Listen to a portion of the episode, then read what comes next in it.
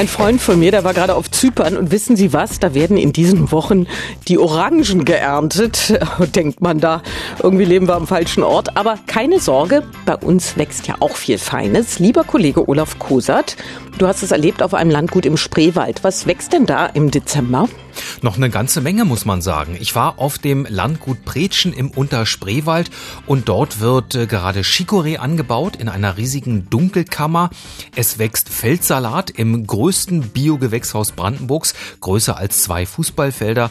Und auf dem Acker gedeiht die Ostfriesenpalme. Der Grünkohl, der kann ja durchaus auch mal bis zu minus 10 Grad vertragen.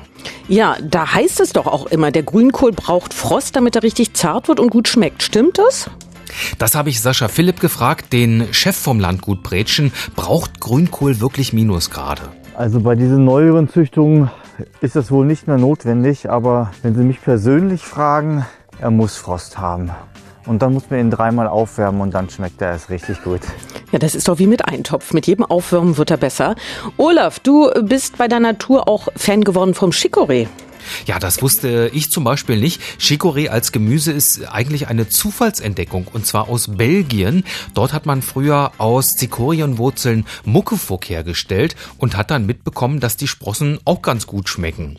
Wichtig beim Chicorée, sobald der Licht kriegt, wird er grün und sehr bitter. Deshalb wird er also immer im Dunkeln angebaut und auch gelagert. Ja, ich mag den auch sehr gern, vor allem als Salat. Was hast du gekocht mit Chicorée?